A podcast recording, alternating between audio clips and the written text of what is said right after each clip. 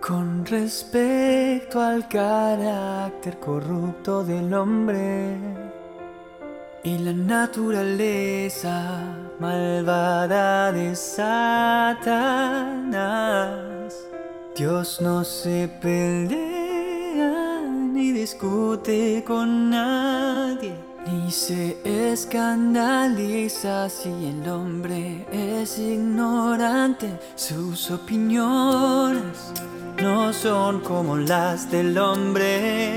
Dios no usa los puntos de vista ni el conocimiento del hombre.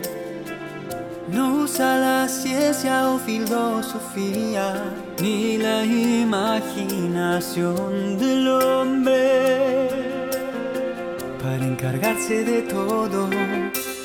Cada cosa que Dios hace y todo lo que Él revela está ligado a la verdad.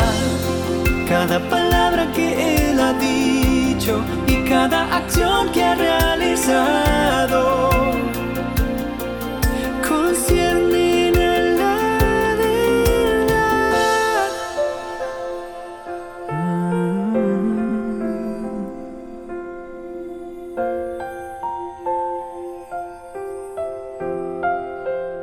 Esta verdad no es una fantasía sin base, la expresa Dios con su esencia y su vida, como la esencia de todo lo que Él ha hecho, así como sus palabras son la verdad.